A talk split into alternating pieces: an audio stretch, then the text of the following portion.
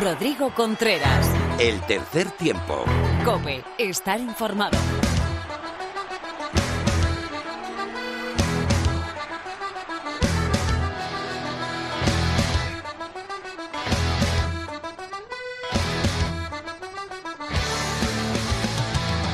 Hola, ¿qué tal? Es martes y eso significa que el tercer tiempo de la cadena Cope está aquí para informarte de toda la actualidad, tanto de aquí como de fuera, en cuanto al melón, al rugby, al oval.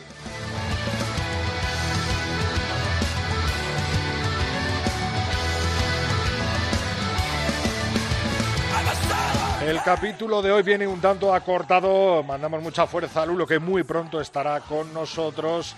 Y a Phil, por supuesto, que volverá con su Simbin también muy pronto. Pero tendremos a Mar Álvarez, tendremos un tertulión con mucha actualidad, la División de Honor, la emoción de la Copa del Rey con sus semifinales, la sede de la final, que finalmente nunca mejor dicho, será en Albacete, en el estadio Carlos Belmonte y por supuesto la actualidad del rugby masculino y el femenino con Lorena López.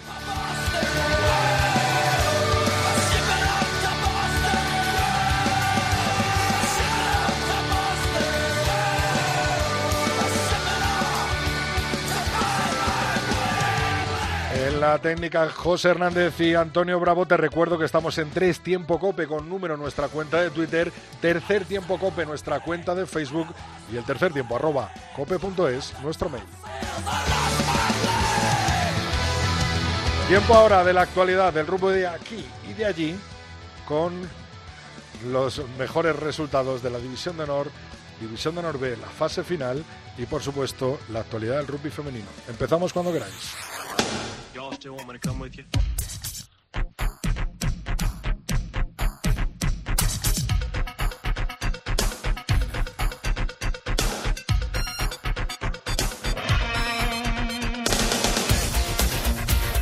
Pues la división de honor casi casi toca a su fin. Quedan algunos partidos aplazados, pero en su jornada 16 estos fueron los resultados.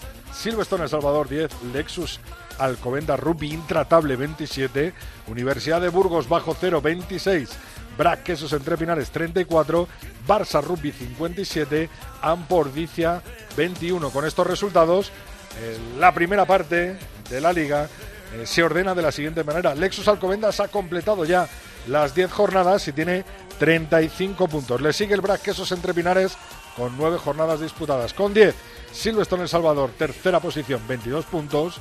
Y Ampordicia, cuarta posición con 20 puntos. Un partido menos para Barça Rugby, 16 puntos. Y Universidad de Burgos, bajo cero, es último del primer grupo con 14 puntos.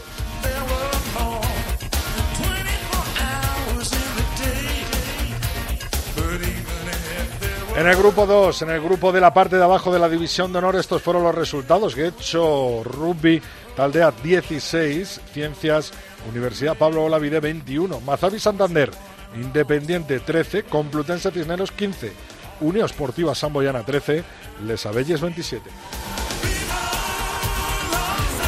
Complutense Cisneros está ya clasificado para el grupo de arriba y jugarse la liga ante los de arriba con 36 puntos. Segundo es la Unión Esportiva Samboyana con 25. Un equipo que puede dar caza al Ciencias. Universidad Pablo de Olavide en su último partido aplazado tiene 21 puntos. Empate a 17. Mazavi Santander Independiente y Les Abelles. Y Quecho Artea es último con dos partidos menos y 14 puntos.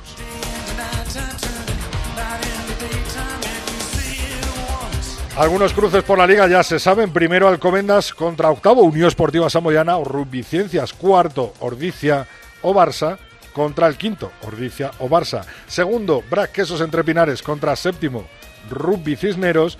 Y tercero Chami Rugby contra el sexto Universidad de Burgos bajo cero.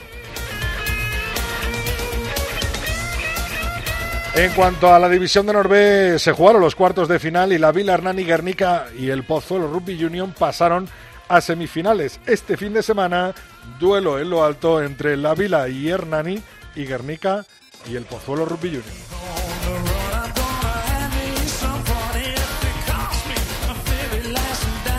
Vuelve la Champions sus semifinales Toulouse, Bordeaux, Begles, este sábado a las 4 de la tarde y La Rochelle contra Leinster el domingo a las 4. En la Liga Francesa, en la primera, el top 14, Toulouse es primero con 22 jornadas disputadas y 72 puntos. La Rochelle segundo con 67 en una jornada menos. 59 tienen Racing 92 y Clermont. Cierra la tabla el Po con 36 y Agen con 2.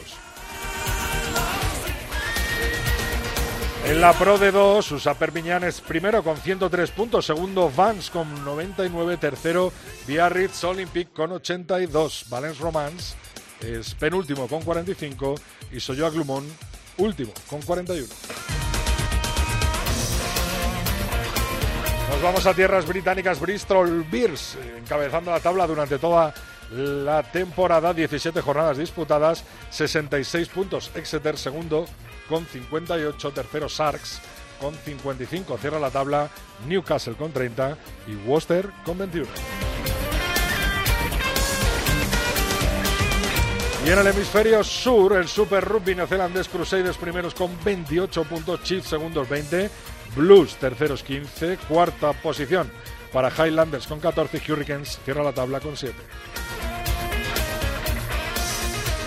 Para acabar nuestro repaso nacional e internacional, nos vamos al Super Rugby australiano. Reds comanda la clasificación con 33, Brambis segundo 29, Westerford terceros con 18, Rebels 16, Waratahs 3. Tiempo ahora de rugby femenino con Lorena López.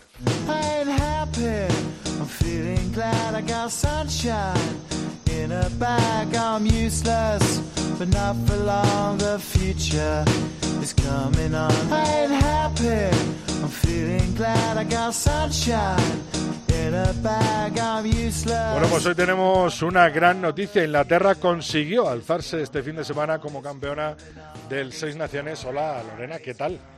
Muy buenas y además es su tercero consecutivo. Este fin de semana sí que pudimos ver, como ya habíamos previsto, partidos más igualados, empezando por esta típica final. Inglaterra jugó en casa y venció a Francia por un ajustado 10 a 6. Las galas estuvieron cerca, pero no pudieron romper esa racha de derrotas que acumulan ante la inglesas. El partido fue, digamos, normalito en lo que a nivel de emoción se refiere, porque faltó precisión en los últimos metros y esto es aplicable además para los dos equipos, pero es cierto que las inglesas sí que supieron sacar un poco más de rédito, pero no mucho a las pocas ocasiones que tuvieron. De hecho, se fueron por delante al descanso gracias a un ensayo de la tercera línea de Poppy Sear y eso le permitió eso al equipo estrenar el marcador y dejar un 7-0 en eso, en el descanso. Eh, dos golpes de la apertura Carly Dindron pusieron a las francesas por delante, pero cuando apenas quedaban unos minutos para el final, fue Escarrat eh, quien logró ese ese golpe de castigo que se fue, vamos, lo que quedó ese 10 a 6 de final. Así que, bueno, por lo menos hemos visto un, un encuentro ajustado en lo que va de, de competición. La tercera plaza ha sido para Inglaterra, que se impuso 25 a 5 a Italia. Irlanda, Irlanda. A, Irlanda, perdona. A Irlanda, Italia, y mientras que Escocia fue la que derrotó a Gales por un 27 a 20 así que se quedaron con el quinto puesto y fueron las dragonas las que se quedan finalmente con esa cuchara de madera. Bueno, eso es lo que ha pasado en las seis naciones. Pasamos ahora a lo nacional con la segunda vuelta de la Liga Iberdrola. Y la verdad es que la, la igualdad ha sido la nota dominante aquí en esta primera jornada de esta peculiar segunda vuelta, de esta semi segunda vuelta de la Liga Iberdrola menos el menos el partido que protagonizaron Eibar y Complutense Cisneros que, que, parece raro porque a priori parecía que iba a ser bastante ajustado pero las colegialas se impusieron 26 a 55 el Complutense Cisneros como puedes ver ha llegado en bastante buena forma en este último tramo de la competición y no deja dudas de por qué es el equipo en cuanto a números se refiere, con mejor ataque de la Liga Verdrola. Pero bueno, a pesar de que las jugadoras del Eibar eh, golpearon primero con un ensayo de Uri Barretieta, eh, la capitana del Azul Azul, Alba Vinuesa, devolvió la igualdad al marcador y bueno, pues ahí comenzó un festival ofensivo de las madrileñas. Nueve ensayos después, que se dice pronto, pero nueve ensayos después, las líderes de la tabla cerraban matemáticamente el factor de campo a su favor para los playoffs. El otro favorito, si es que hay uno, de la Liga Verdrola, el Majadahonda, tuvo que verse las caras con el Corteva Coco Rugby, que recordemos que sigue siendo las defensoras de, de título, pero también hubo otros protagonistas, Rodri, porque me parece que no, que no contábamos casi nadie con la lluvia y el barrio que iba a haber en ese campo, que complicaron muchísimo el juego, pero también mm, permitieron ver un festival de placajes y del rack del rugby ese que te gusta a ti, Rodri, que yo sé que lo echas de menos. Finalmente, eh, y tras ir por debajo del marcador prácticamente todo el encuentro, eh, un ensayo del centro de María Álvarez eh, dio la victoria a las madrileñas un 12 a 10 finalmente. El dominio en la melee eh, que han demostrado durante toda la liga eh, volvió a ser una pieza clave para las chicas de José Antonio Canas y me parece que va a seguir siéndolo en estos dos partidos que, que quedan. En el grupo 2, eh, ambos eh, partidos se, se, definieron por por la mínima, casi, por solo dos puntos. El CRAS Residencia Rialta y el Olímpico de Pozuelo ganaron y, y, daron un paso hacia adelante hacia esa permanencia, mientras que además la, los dos que se quedaron derrotados, que son el Sánchez Cruz y el Sabelle, se van a tener que ver las caras, lo que parece que va a ser una batalla definitiva por mantener la plaza de la, para la temporada que viene. Pero bueno, la, el Sánchez Cruz y el Residencia Rialta protagonizaron el partido más vistoso de la jornada y de una y casi de la liga, las aceras se, se marcharon al descanso ganando 5-0 gracias a un ensayo de Chia Alfaro y tras parar las constantes embestidas del conjunto gallego que dominó en, en posesión pero no fue capaz de, de traspasar ese, ese muro defensivo local. En la segunda mitad, Krat dio la vuelta al marcador, pero cuando parecían que tenían el partido eh, dominado, Sanse volvió a ponerlas contra las cuerdas con dos marcas, eh, una de Ruth Hernando y otra de Ingrid Algar, pero eso, cuando faltaban 10 minutos para el final, Alicia San Martín volvió a cambiar el marcador, esta vez para las gallegas, que fue el que quedó finalmente, que fue ese 19-21, pero en las últimas jornadas, eh, jugadas también las anseras tuvieron la oportunidad de darle la vuelta al, al marcador. De hecho, hubo un golpe de castigo que si se hubiese transformado a palos yo creo que hubiese podido ser, pero bueno, Rodri, tú sabes que las decisiones eh, de fuera se ven muy distintas y luego lo que pasa en el campo es un mundo totalmente aparte. Y a escasos eh, kilómetros de las terrazas, el Olímpico de Pozuelo superó también por la mínima Les Abelles, por ese 13-11 que te he comentado antes. El crecimiento del conjunto valenciano esta temporada es indiscutible, pero de momento parece que no es lo suficiente para que abandonen eh, la plaza de descenso directo en las que están ubicadas desde la primera jornada. Pese a la disciplina y la buena ejecución de las jugadoras de Les Abelles, el Olímpico y su veteranía supieron aguantar y marcar en el minuto 72 ese ensayo que les dio la victoria y que le vale cuatro puntos con posible sabor a salvación de momento. Sí, Pero bueno, habrá que ver cómo evoluciona este fin de semana. Bueno, hacemos un pequeño repaso para dejar la, las ideas claras. Majada Onda 12, Corteva Cocos eh, Rugby 10, Eibar 26, eh, Cisneros 55 y en eh, la clasificación Cisneros es primera con 18 puntos, segunda posición con 13 para Majada Honda, Eibar es tercera del grupo de arriba con 4 y las Cocos son cuartas con 3. Así que parece que va a haber dos grupos, ¿no? Ahí hay dos, dos equipos por arriba, muy arriba, y otros dos en, en la parte media de la tabla, que se complementa con la parte de abajo, eh, Olímpico de Pozuelo 13, Les Abelles 11, Sans Scrum 19, eh, Crat Residencia Lealta, eh, Rialta 21. Por abajo la clasificación la domina el Crat con 13, segundo Olímpico con 12, tercero Sanse eh, con 8 y cierra la tabla Les Abelles eh, con 5. El fin de semana, además, tiene buena pinta este que, que viene, ¿no? Va a ser bastante intensito. De Majadahonda recibe en casa a Eibar y el Complutense Cisneros se verá las caras con Corteva Cocorrupi. En el segundo grupo, Sánchez Crum se enfrenta a Les Abelles en ese eh, encuentro que decimos que puede que va a ser por la permanencia prácticamente y el CRAT Residencia Realta eh, recibirá en casa al Olímpico de Pozuelo. Bueno, pues completito, ¿no? ¿Queda algo más por decir, eh, Lorena? Pues sí, porque este fin de semana ha pasado algo eh, que lo, de hecho, quiero que me quiero que me escuches para la división saber un poco de Norbe, tu opinión, ¿no? Sí, sí. porque en la división de Norbe eso ha acabado, pero hay polémica, hay polémica concretamente con la fase de ascenso, porque las chicas de, bueno, el club de Majadahonda ha mandado un escrito pidiendo que su segundo equipo pueda jugar la fase de ascenso y lo piden. A ver, primero porque el equipo es el campeón de la primera madrileña, entonces por eh, según funciona el, la competición, por calendario le tocaría, exactamente. Pero hay un pero, siempre hay un pero. En 2018 la Comisión Delegada de la FER estableció, eh, y citó textualmente, que no podrá disputar esta competición un segundo equipo de un club de división de honor femenina, que hoy en día la conocemos como la Liga de Verdrola, hasta pasado tres años, es decir, hasta la tercera temporada de su creación. Eso pasó en 2018. Desde ese momento, el club, hablamos de Majadahonda, se ha proclamado campeón regional en la temporada 2019-2020 y 2020-2021.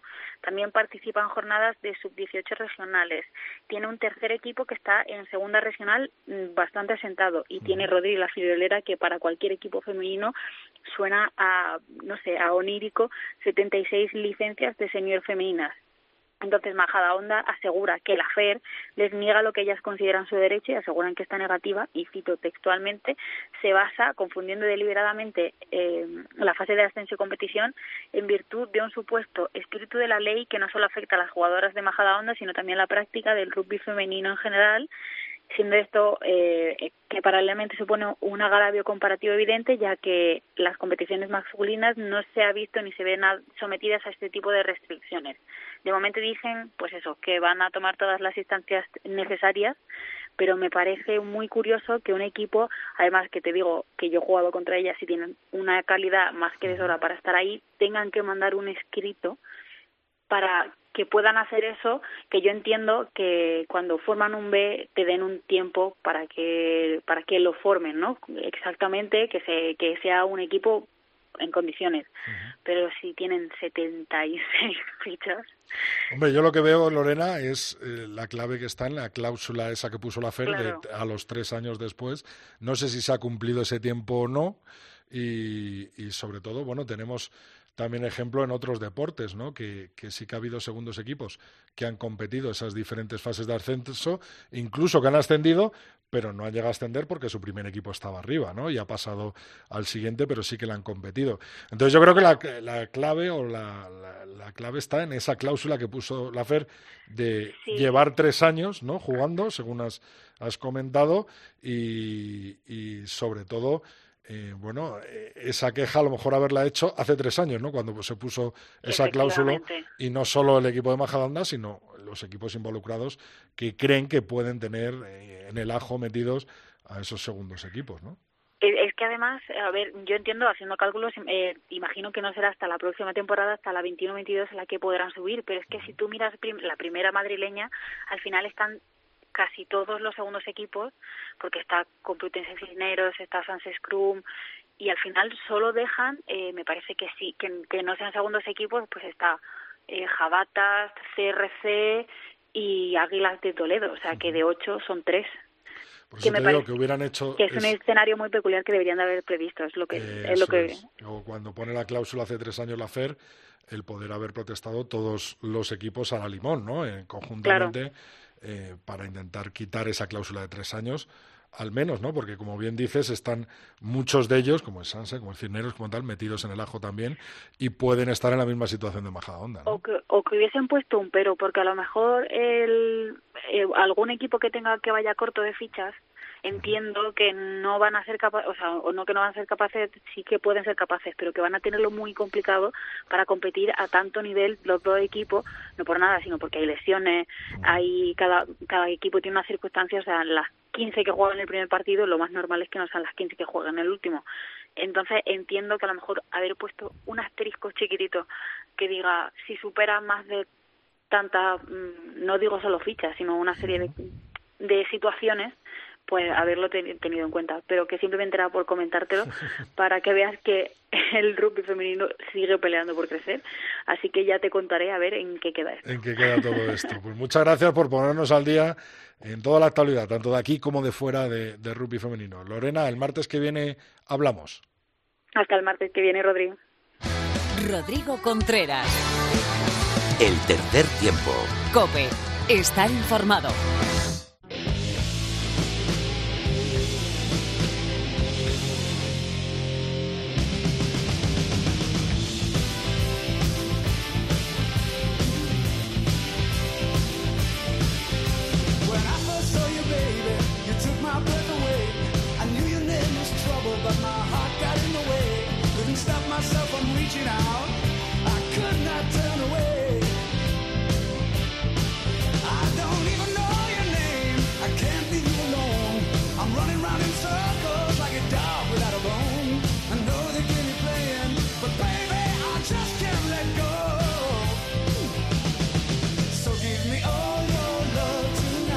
Bueno, pues con este quilombo formado en la regional madrileña femenina, llegamos a nuestro tiempo para la tertulia con Felipe Rodríguez. Muy buenas, Felipe. Hola, muy buenas, ¿cómo estáis? David García, ¿qué tal? Muy buenas. ¿Qué tal? Saludos chavales, chicos. Felipe, madre mía, cómo se nos vienen las próximas semanas, los próximos fines, de momento con semis de copa, ¿no? Pues de momento con semis de copa, eh, con una liga regular que no ha terminado por los aplazados, en la que queda mucho por, por decidir, y con un rugby nacional que, que ha demostrado una salud de hierro, que eh, sin, sin ser sin ser irrespetuosos, eh, creo que se puede decir que ha vencido al coronavirus y que está completando sus ligas. Eso parece, ¿no, David? Eh, que ha quedado al final la liga o va a quedar apañadita, ¿no? En la temporada. Sí, fíjate, eh, yo creo que ya lo comentábamos el otro día, ¿no? Que este formato de liga propiciado por esta pandemia, al final, pues está teniendo su morbillo, ¿no? Incluso eh, ese partido aplazado entre el Barça y el y el y el son entre Pinares, pues puede tener su intríngulis también. Vuelvo a decir, eh, como ya lo he dicho, ¿no? Eh, que no se juegue a, a, mm, al horario unificado y demás. Eh, es cierto que falta un partido, pero yo creo que, eh, por ejemplo, el partido del Salvador el otro día con Alcobendas tuvo mucho que ver, lógicamente, sobre todo viendo la que se llevaba Ordicia en tierras catalanas y, y la victoria del BRAC en tierras eh, burgalesas. Yo creo que es un error. Pero bueno, la verdad es que la liga eh, y los equipos eh, han toreado, hemos tenido momentos difíciles, pero han sabido torear y capear muy bien cada una de las arremetidas, ¿no? Cada uno de los de las cornadas de este coronavirus. Eh, Felipe, antes de meternos en harina, se está hablando mucho de, de este nuevo formato, precisamente, ¿no? Que comentaba David, eh, los pros y los contras. Parece que hay un eh, positivismo general o un, una aceptación general, ¿no? A este nuevo formato que se ha planteado porque la temporada venía como venía, ¿no? Hombre, yo creo que ya lo hablamos aquí, que sobre todo cuando se, se cambió la primera por la segunda vuelta, sobre los problemas que había de, las, de los partidos de, de la segunda fase, de que había equipos que les iba a beneficiar el calendario, de que otros les iba a perjudicar, pero yo creo que todos concluimos en lo mismo, que había que jugar y que a lo mejor esta era la opción que se había elegido y no era la mejor, pero que había que jugarlo y ahora pues parece que la gente está está contenta con, con el asunto en, en general. Eh, yo creo que es un formato injusto. Creo que es un formato injusto que se ha puesto por lo que se ha puesto. Eh, como ¿Injusto por qué? ¿Por lo de local, visitante? Sí, sin duda, sin duda. Sin Sí, duda, sí, ¿no? sin duda, sin duda. Hablabais antes de la regional madrileña femenina, que veremos qué pasa en la masculina, que también hay movida, eh, o puede haber movida, que el año pasado pues, dijeron, no, por el COVID solo juega uno. Eso en el ascenso de división B. No, por el COVID eh, sube el hecho el año pasado. Sí, Eh, pues es injusto, pero bueno, hay que hay que aceptarlo. Ahora bien, una vez pase esta esta cosa de locos que estamos viviendo, esta pandemia, que espero que sea que sea pronto y con lo que ha demostrado el rugby, eh, yo creo que la siguiente temporada deberíamos empezar en una situación convencional. Yo creo que todo vuelve, debería volver a su status quo o por lo menos buscar un formato que de verdad sea sea justo, porque es evidente que este no Eh, David, después de lo vivido este fin de semana, eh, claros favoritos, ¿no? Para las semis de Copa. ¿Quién? Eh, Los pues- dos. Sí, bueno, bueno, dímelos tú. Yo, yo creo que son. Y- Bueno, bueno, vas- bueno. pero- Yo creo que yo creo que hay mucho que decir. La verdad es que está claro que Tiki y Alcobendas eh, llegan en un estado de forma más que óptimo, eh, optimizando, valga la redundancia, pues eh, esos eh, esa plantilla que tiene al máximo, exprimiéndola al máximo, pero no sé, hay mucho que decir. A mí no, no me puedes quitar la ilusión. Eh, ya no, No la ilusión de que que se el chami, que soy chamizo, si pero si es el Alcobendas del Barça o el Universidad de Burgos y el Chami. Claro, yo creo que va a ser el Universidad de Burgos y el Xavi. no, no, no, venga, en serio. Bueno, Y- esa final a ti te, te volvería loco, ¿no? Bueno, bueno, bueno, bueno, bueno, bueno, bueno, bueno. Vamos a dejarlo, vamos a dejarlo porque estoy poniendo nervioso. No, en serio. Y además Tiki tiene cogida la, la, la, la onda, ¿no? De, de Pepe Rojo y de los equipos vallisoletanos. La verdad es que la temporada no le puede haber salido mejor. pero pero yo creo que todavía hay mucho que decir para ese partido. es cierto que para mí el, la más desigual es la del el Barça y el y el Ubu eh, bajo cero. Yo creo que esa es la más desigual. Yo creo que el Barça llega muy bien. Eh, hemos visto el partido el otro día frente a Ordicia como eh, casi hacía jugadas perfectas. Es cierto que en pero defensa... es la segunda parte, ¿eh? porque la primera llegan empatados. Sí, es lo que te digo. Es cierto que en la defensa los dos equipos hacen aguas, pero luego al final a tres cuartos revienta y pero eh, el Burgos en eso le puede le puede resultar eh, peleón al conjunto catalán porque al final eh, igual que le pasó al Quesos tiene una tres cuartos bueno una delantera que también trabaja fijaba bien pero luego la tres cuartos remataba muy bien la jugada buscándole los huecos y los espacios en el, en el intervalo pero pero yo creo que es claro favorito del Barça y y bueno y al final yo creo que, que el Chami tiene algo que decir. Favorito Alcobendas, el Lexus Alcobendas. ¿Tú lo, ves, tú lo ves más claro que David lo de Alcobendas, ¿no, Felipe? No, mira, David lo que le pasa es que se está poniendo la piel de cordero. ¿Sabes? Porque como es muy, muy, pero muy chamito, más, es, es, más chamito que un Hansen, ¿sabes? Pues se está poniendo la piel de cordero. Pero yo te voy a decir una palabra que espero que Tiki la tenga en su cabeza, que es emboscada. Emboscada. Porque Juan Carlos es un experto en esto del rugby, y para mí, para mí, y a pesar del equipo que sacó, que, que era más que apañado, el, el El Salvador en la derrota el otro día contra precisamente el Exus Alcobendas, eh, Juan Carlos ha hecho un Aito García Reneses. ¿Vosotros os acordáis de Aito? Sí, sí, sí. En, las Olimpiadas de Pekín, yo esto siempre lo cuento, soy un poco pesado. En las Olimpiadas de Pekín, cuando pierde España de 30 contra Estados Unidos en la fase de grupos, y luego van en la final y, y estaban con el agua al cuello los americanos, pues esto es lo mismo. Esto es lo mismo. Yo creo que el, el Chami no se jugaba prácticamente nada porque tenía asegurada la tercera plaza en, en la liga. Eh, bueno, pues se la podía levantar a Ordicia. La, la, tenía asegurada, sí. Eh, tienes, tienes toda la razón. No la tenía asegurada. Pero bueno, también es cierto que el partido de Ordicia empieza media hora antes. Volvemos a lo que decía David de lo unificado. Que, que bueno, que el Barça, sin ser favorito, podía ganar y sí que es cierto que Odisea le podía arrebatar la tercera plaza, pero bueno, en cualquier caso es que si no se me desmonta la historia. en cualquier caso, eh, yo creo que vamos a ver, eh, ya fuera broma, un, un Silvestre en El Salvador muy diferente este fin de semana, porque para mí El Salvador se juega la temporada, este fin de semana, se juega la temporada.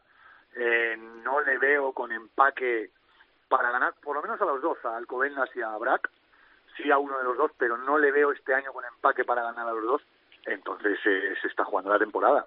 O sea, se está jugando la temporada, pase lo que pase en la final de Copa, eh, te estoy hablando, porque ya vas a la final, ya es la fiesta del rugby, ya es otra cosa. Sí. Como pasó cuando perdimos con la Samboyana. Nadie puede decir que esa temporada del Salvador fue mala. Oye, se perdió la final de Copa también. Hubo problemas por la sanción a la apertura eh, y demás, pero nadie puede decir que El Salvador esa temporada no destacó. Bueno, hubo la final de Copa y la perdió pues yo creo que El Salvador se juega la temporada este fin de semana y que, y que tiene que ganar Alcobendas.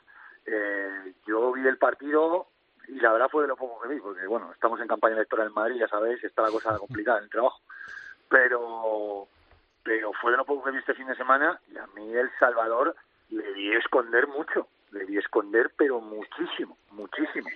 Va con ventaja de, de resultados de otros campos. Pero tú le viste al Salvador David tan amarrategui como dice, como lo pinta Felipe?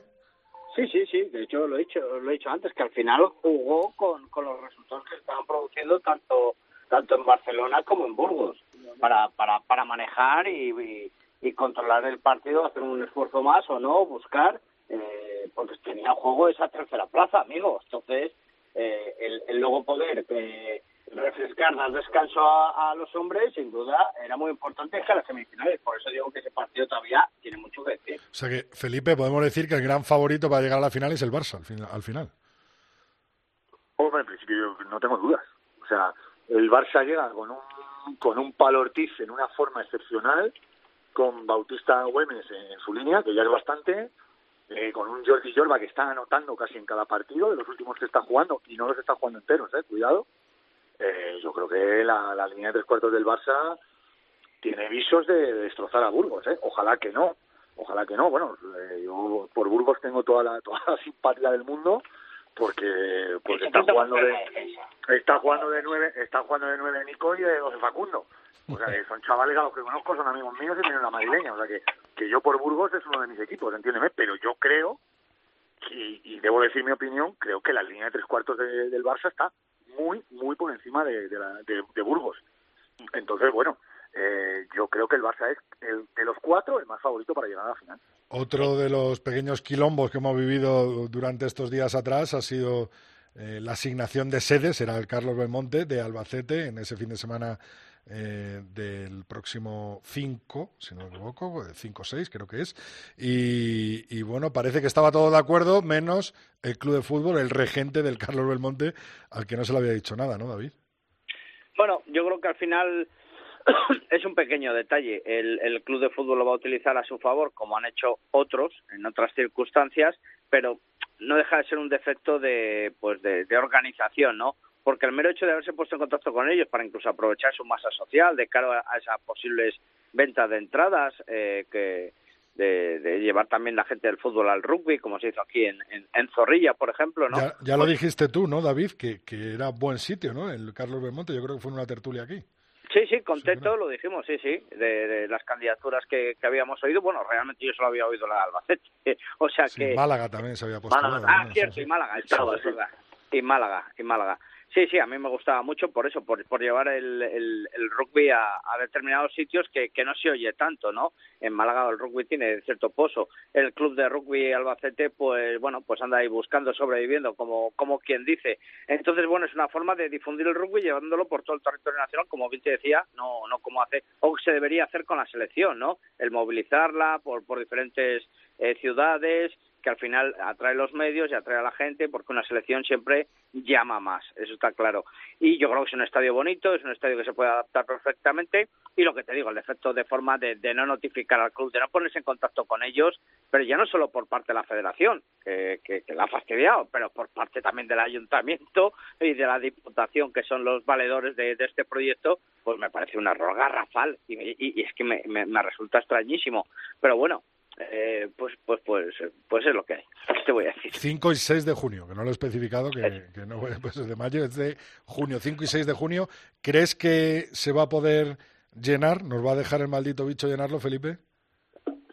Bueno, eh, el 9 de mayo termina el estado de alarma y, y, el asunto es que legalmente va a ser difícil que las comunidades autónomas eh, puedan tomar eh, decisiones contra el derecho de reunión, ¿no? Que sería en este caso bueno, no sé esto que lo diga Phil luego, ¿no? Que es jurista, que sería en este caso el, el evento el evento deportivo. Eh, yo creo que va a primar la responsabilidad que si el organizador del partido eh, tiene un estadio de no sé cuántos tiene Carlos Belmonte. Eh, Me parece que son 11. Si tiene un estadio de 11.000 espectadores, eh, pues eh, él puede decir que vende solo 3.000 entradas, porque lo puede hacer pero 17.300 17.300 lo estoy 17.300 17.300 fíjate. Pues a lo mejor él dice que solo vende 3.000 entradas. En principio eh, yo creo que va a depender de los organizadores porque realmente las comunidades autónomas no pueden legislar en ese, en ese sentido. A no ser que el gobierno a no ser que el gobierno les dé, les dé ese ese poder de, legislar que con un estado de alarma lo veo sin estado de alarma perdón lo veo bastante complicado entonces yo creo que será cuestión de responsabilidad del organizador y que diga, pues oye, pues venga, vamos con 5.000 entradas o con 3.000 entradas o vamos a dejar el aforo a, a la mitad. Yo creo que, que en un estadio de casi 18.000 espectadores, yo creo que 3.000 sí que van a poder entrar. Sí, sí, yo, yo creo que sí. Y, no, y, no y al final es en lo que se movería, realmente al final es en lo que se movería el, el, la expectación por este partido, teniendo en cuenta que estamos en una pandemia, que al final, pues eh, Albacete, pues fíjate, vamos a poner que se clasifican el Barça y el Alcobendas, por decir algo. eh, estamos a estamos muy lejos de Barcelona y del Barcelona no tiene una excepcional masa social y luego al, final Albacete, oye, que de, de, Alcobendas pues igual te pegas tres horas de viaje en coche, ¿eh? que cómodo no es. A lo mejor me, me escuchan eh, gente de otras provincias y me dice, este loco que dice, tres horas en coche es prácticamente ir a comprar el pan. Pero bueno, para la gente de Madrid, tres horas en coche es mucho. ¿eh? Bueno, algún, hay gente de, de, de, la comunidad valenciana que también a lo mejor se puede acercar, ¿no? Gente de Castilla-La Mancha, por supuesto. Sí, a esos les pilla más cerca, sí. Sí, sí, pero bueno. A los de la comunidad valenciana les pilla mucho más cerca, sí. sí. Pero bueno, por eso te digo que entre las dos aficiones y el que se quiera acercar, yo creo, y entre la pandemia y demás, yo creo que estaría entre 3 y 5 mil espectadores esta, esta final, creo, ¿eh? ¿Tú también, Creo que estaría por ahí en, en expectación. Ojalá que fueran 30.000.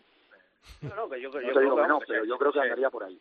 sería un éxito. Yo creo que de 3.000 a 5.000 personas Por eso, estaría... por eso, en, en el momento en el que estamos viviendo. Sí, sí, Obviamente, si, si esto fuera, si estuviéramos en una situación convencional, no, yo sería el primero que animaría a todo el mundo a ir y a, y a reventar el Carlos Belmonte, por supuesto.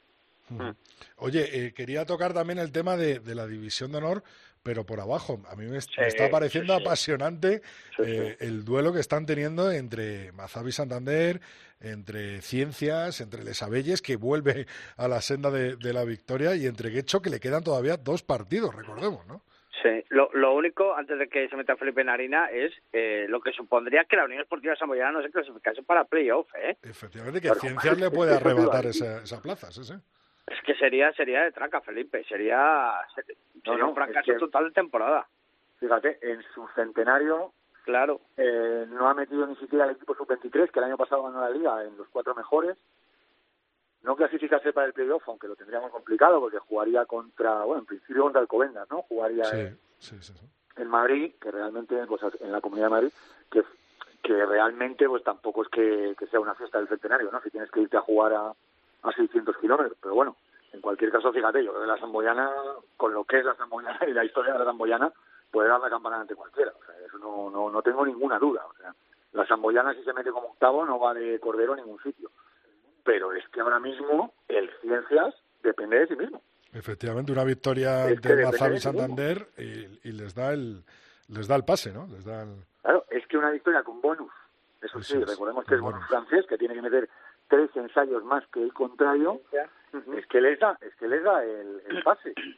Y precisamente en el último partido en casa, que fue ante la Zamboyana, el Ciencias anotó 50 puntos. ¿Crees que por abajo eh, se va a quedar como está, que hecho último Les Abelles penúltimo? Hombre, eh, a de hecho le quedan dos partidos. Sí, sí, sí, por eso te digo. A de hecho es que le quedan dos partidos. Uno con el de Cis- ellos- uno contra el Cisneros que ya está uno clasificado. fuera, que está complicado, pero está clasificado exactamente. Y otro directo. Y otro, y otro, en Y otro calentito, calentito. Sí, sí, sí. Pues sí, ahí sí, lo sí. vas a tener, eh, Rodrigo. Ahí Sí, lo sí, vas a tener. sí, en el. En el se va a jugar. Sí, sí, en el. Pantherfield se va a jugar esa, ese descenso o promoción, que cuidado también, porque el Mazabi, si no saca nada positivo de, Eso te iba a decir. De, de ciencia, se puede meter en problemas. La victoria de Les Abelles o de Guecho en el partido que tienen conjunto eh, puede meter a Mazabi abajo, ¿no? Eh, Puede meter... Por eso, por eso. Sí, sí. O sea, yo creo que va a estar entre esos tres. Yo creo que al final son cuatro que se la están jugando.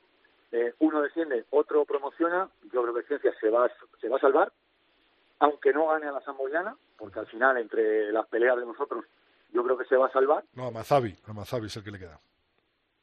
Ciencia sí, pero que me refiero que Ciencia Ah, se sí, va a salvar. que sí, de la pelea es. entre los cuatro, al final, como Lesabelle juega contra Decho, ellos también juegan contra Santander y tal, yo creo que como es el que más puntos tiene, Sí, es el que se va a salvar. sí, O sea, yo son cuatro puntos más. Está salvado incluso no ganando con la Samboyana, fíjate lo que te digo, ¿eh?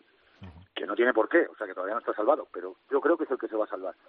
Y a partir de ahí, pues ese partido en el Pantherfield es el que lo va a decir, Bueno, es pues, el que lo va a decir. Porque si gana de hecho, Lesabelles se va al hoyo. Eso, eso sí que lo tengo claro. Lo que pasa es que si gana Lesabelles, pues a ver qué hace Santander en ciencias y a ver qué, qué hace de hecho con Cisneros, que juega afuera, que juega en Madrid, y Cisneros te voy a decir una cosa. Cisneros puede estar de vacaciones, tener que venir al día siguiente a jugar y se juega el partido como si fuera la final de la Copa de Europa, ¿eh? te lo aseguro. Oye, qué, Cisneros qué- es el club qué partidazo que menos le el, importa jugarse algo. ¿no? qué partidazo el Brac Cisneros, ¿no? De, de segundo contra séptimo, ¿no? En, en el- en los, en los cuartos de la Sí. liga, ¿no? Sí, además que además eh, que Cisneros viene viene muy bien, está demostrando que bueno como siempre que es, que es un equipo peleón y que los últimos tramos de, la liga siempre se la- siempre se le han dado bien, como que tal al final eh, un equipo de, de- de estudiantes de formación que siempre tiene gente nueva que parece que le cuesta no engranar pero que al final siempre hace hace una, un, un último tramo muy bueno, la verdad que un partido interesante para ver en, en esos cuartos. Bueno, por, por último, por poner la puntilla, Felipe, eh, pasan los favoritos, ¿no? Excepto ese partido que estuvo ahí ahí entre Hernán y Cao Valencia, ¿no? Creo que Cao Valencia incluso tuvo hasta dos expulsiones. Sí, se quedó con Eh, 13, sí. sí, sí, se quedó con 13. Eh, al final la Vila, eh, Guernica, eh, Pozuelo y, y Hernani, ¿no? Es el, el cuarto que forma eh, esas semis Sí. para, para el ascenso. Pasan, pasan los que habíamos hablado aquí. sí, sí. Yo creo que teníamos, por supuesto, la duda de, de Hernán y Cau, que no la podía tener. Al final, pues ahí está el resultado de 23-25. Y bueno, yo creo que, que al final pasan los que todos más o menos habíamos pensado y ahora a ver qué pasa, porque yo creo que Hernani es capaz de, de cualquier cosa, incluso de ascender sin tener que jugar en casa. Y bueno, pues vamos a ver el Pozuelo, que se mostró muy, muy sólido ante ante Almería, lo que puede hacer contra Guernica, ¿eh? que Guernica ganó 28 a, a Fénix. ¿eh? Con no una forma física muy buena el equipo de Juncker, es que estuve allí en Pozuelo viéndolo y, y, una delantera que fíjate que Almería era uno de sus puntos fuertes ¿no? en, en, Sí, este, sí, en esta temporada y, y, les pasó por encima ¿eh? a los delanteros de Almería. Sí, pero Urbieta es Urbieta, ¿eh? Sí, pero es que en Urbieta el Fénix salió perdiendo de 12, David. ¿Sabes? Claro. Es que Sí, tampoco sí, sí, fue el cierto. paseo de Guernica. Sí, sí, Y cierto. Fénix es un equipo, me parece que estaba sexto o séptimo en la clasificación eh, general de, de la de la de HB. Tú, David, sigues, vi- sigues viendo Guernica-La Vila, ¿no? La final de, de la División de Noruega. No, no, yo precisamente no, no, que yo pienso que es la, la vila la vila Pozuelo, ¿eh? Sí. Pa- a, mi gusto creo que sí, que Pues es la vila entonces, ¿qué Pozuelo. está diciendo? Ahora que Que, hombre, Urbieta es Urbieta y ahí estoy de acuerdo. Sí. Urbieta es claro. Urbieta, pero apuesto por Pozuelo. Claro, claro. eh, todos, todos sabemos que si no llueve, riega, como dice José Carlos. Pero, pero y yo creo que Pozuelo está mucho más en forma, hombre. Sí. Sin duda alguna. Se nota, se nota el trabajo de María Casado ahí también, ¿eh? Ah. Sí, sí, sí. David, perdona, que te... te- No, no, que, no, cierto, es que yo doy tanto a la Vila como a Pozuelo favoritos. Pero ojo, que, que eso que Urbieta es una encerrona, no, no, hay que reconocerlo. Y si, y si, y si en cambio fuese Hernani y la Vila en casa en, en, en, en, en, en Guipúzcoa, Landare, yo sí. daba favorito a Hernani. Ya te lo digo. ¿Tú igual, eh, Felipe? Bueno, yo voy a dar favorito a la Vila, aunque es que Hernani es capaz de cualquier cosa, pero bueno, tengo que apostar, pues lo voy a hacer por la Vila y hombre, pues la verdad que me gustaría que, que en el otro partido eh, ganase Pozuelo. Bueno, pues vamos a ver qué como pasa. no podía hacer de otra manera, claro. Vamos a ver qué pasa este, este fin de semana, lo contaremos la semana que viene. Felipe, David, muchas gracias a los dos, como siempre. Un, un placer, saludos ovales. Muchas gracias, un abrazo.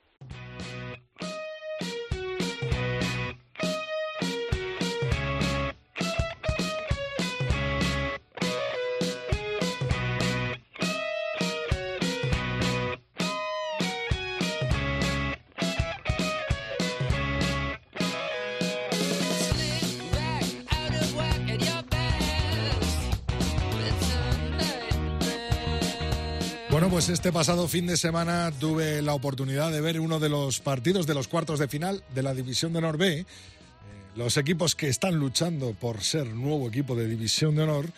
Y vi dos equipos totalmente diferentes que habían comenzado la temporada de una manera diferente a cómo han llegado en estos últimos partidos. Y hay algo que siempre me viene a la mente, pues cuando veo estos últimos partidos de liga, cuando veo estas fases finales, cuando veo, por ejemplo, semifinales de Copa que nos vienen ya en tan solo unos días, o final de liga, final de Copa, y es el estado físico de los jugadores. Importantísimo eh, llegar en un pico alto, llegar en el punto más alto a estos partidos trascendentales y por eso la que más sabe de esto es Mar. Muy buenas, Mar. Hola Rodrigo, ¿qué tal? Es verdad que hemos hablado ya en diferentes ocasiones de este tema, pero es un tema muy recurrente eh, de actualidad ahora mismo, ya que vamos a vivir la recta final de la temporada, donde, como comprobé yo el pasado fin de semana, unos equipos llegan más arriba y otros más abajo. Y yo te quería pedir tres consejos, tres tips, bueno, pues ya para esta temporada no, pero de cara a la temporada que viene, pues para intentar hacer las cosas de un modo de eh, que nos salga bien el final de temporada y llegar en, en la máxima forma física al final. Bueno, la verdad que, que no es tan fácil porque influyen muchas cosas. Eh, por ejemplo, una de las cosas que más influye es cuántos jugadores tengas dentro de tu plantilla. Porque si, si puedes hacer más rotaciones, casi todos pueden llegar más frescos a este momento de la temporada.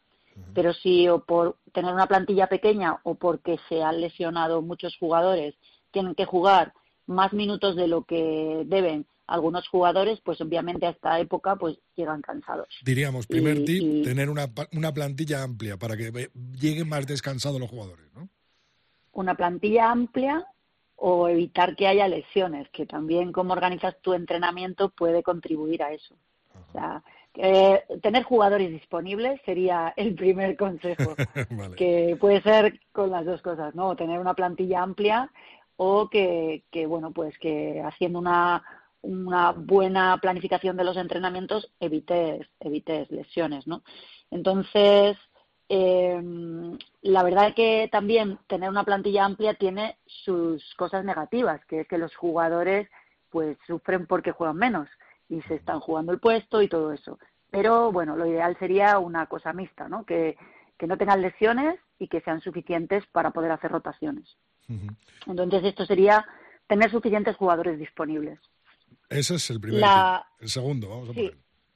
El segundo es, bueno, que esto es como la madre de todo, tener una buena periodización y una buena programación.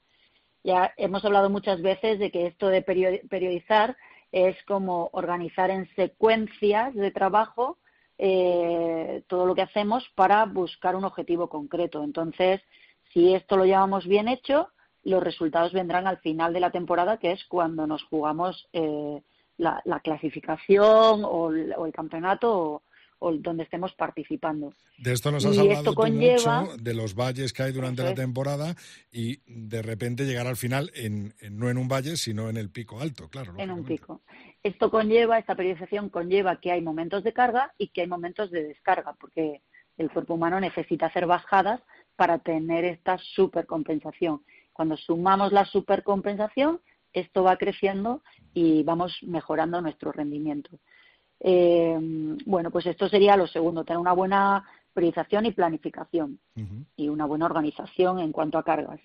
Y lo siguiente para mí es muy, muy, muy importante observar al equipo y observar al equipo en cuanto a cómo son sus reacciones en, cosas de, bueno, pues en, gestos inesperados del juego, cómo reaccionan, están frescos o no están frescos, porque cuando no están frescos hay que trabajar sobre la fatiga central, que es el, detalle o la característica con la que muchos equipos llegan al final de la temporada con la fatiga central muy, muy marcada, ¿no? Ves jugadores lentos que tardan mucho en levantarse del suelo, que tardan mucho en reaccionar, eh, pesados en sus desplazamientos.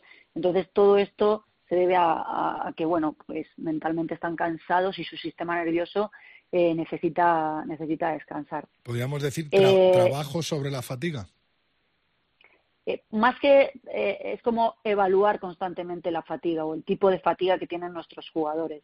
Y para esto hemos hablado también que tenemos eh, muchas muchas herramientas como cuestionarios subjetivos o bueno a más nivel se hacen test de cortisol, test de varios test así más fisiológicos, pero nosotros podemos simplemente eso, ¿no? hacer cuestionarios y también observarlos en el día a día, observarlos en competición si ves que tienen esta estela de fatiga en los movimientos, que la fatiga llega demasiado pronto en el partido.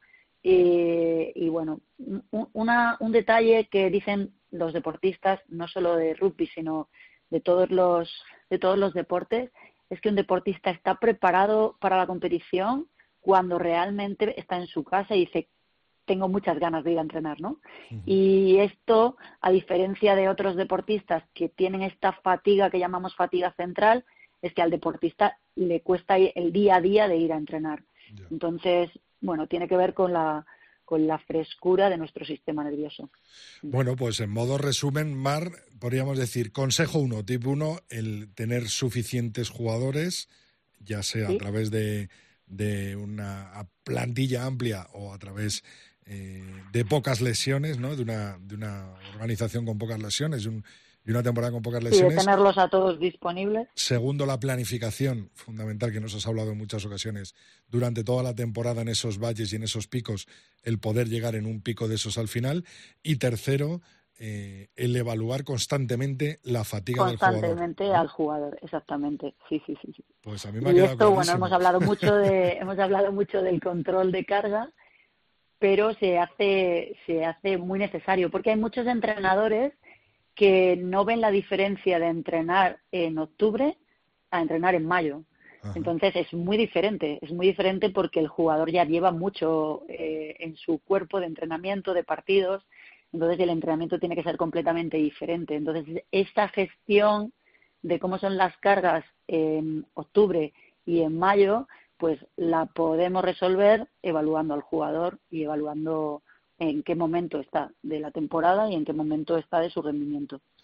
Bueno, pues Mar, yo creo que son tres consejos muy válidos y que encima nos lo ofreces gratis aquí en el tercer tiempo. Así que te doy muchísimas gracias porque es verdad que para mí es una de las grandes claves, ¿no? Llegar a estos partidos tan importantes donde te estás jugando toda la temporada. Es verdad que viene de un trabajo anterior, ¿no? Eh, el quedar primero o segundo de un grupo, lógicamente, viene de una temporada bien hecha, pero al final eh, te estás jugando una carta en, semis, en cuartos, en, la final, a un partido, eh, el trabajo o el largo trabajo y el buen trabajo de toda una temporada. Y lo, lo considero, lo viví este fin de semana y lo considero una cosa muy importante dentro de, cualquier equipo, ¿no? Pero, pero lo que nos toca es hablar de rugby y por supuesto que, llegar eh, eso, tener una plantilla en buena forma física, se nota en mucho la diferencia luego en el, en el campo de juego. Así es. bueno, pues Mar, encantado otra vez de nuevo de tenerte aquí. Vamos hablando, vamos terminando la temporada. Nos queda. Por... Mira, te voy a decir que te mojes. ¿Por quién apuestas para ganador de liga? Ah, no. no, quien creas tú, no, no quien te gustaría. y te iba a decir por ganador. Bueno, dime la final de Copa, no el ganador. Dime la final de Copa. ¿Quién crees que va a pasar en este fin de semana? Me gustaría. Eh, no, no, porque ahora tenemos jugadores en todos los equipos y la verdad que, hombre, yo me gustaría que ganara el Chami, obviamente, pero como tenemos jugadores de la selección en todos los equipos, pues está bien que, no sé, me, da alegría, ¿no? Que, que, estén todos los equipos ahí. sí, exactamente. Bueno, Mar, pues muchas gracias ¿eh? perdona por el atraco final. Un saludo. Adiós.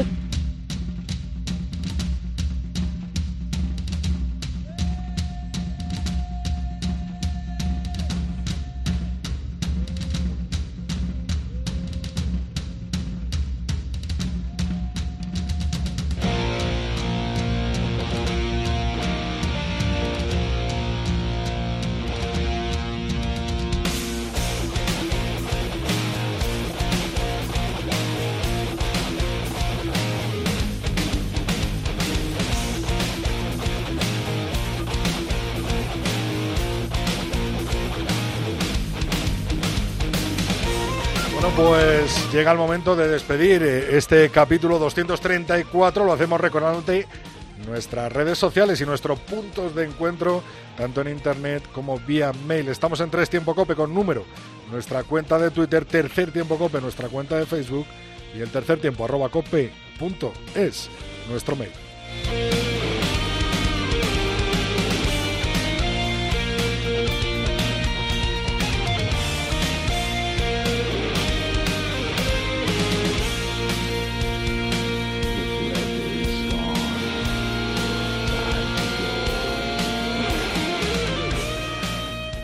Nos despedimos como siempre con vuestros mensajes. Se ha hablado en nuestras redes sociales de ese comunicado oficial en la fase de ascenso de División de Norbe femenina del Majadahonda, del que hemos hablado largo y tendido con Lorena López. Se ha hablado también eh, de cómo adelantamos, nos decía Josete, siempre fiel al tercer tiempo, de la que podía ser sede Copa del Rey, el Carlos Belmonte, pues dicho y hecho, al final ha sido Carlos Belmonte, ha sido la ciudad de Albacete la que albergará el próximo fin de semana 5-6 de junio la final de Copa. También se hablaba de otro tema, tema de las duchas en División de Honor, en el que jugador 17 nos decía surrealista total, se pueden agarrar, empujar a un centímetro de distancia, pero luego los equipos que ya han venido juntos desde casa no se pueden duchar juntos también. Esto merece un sin bin, ¿no crees? Phil nos decía en tercer tiempo, eh, arroba tercer, tres tiempo eh, cope con número.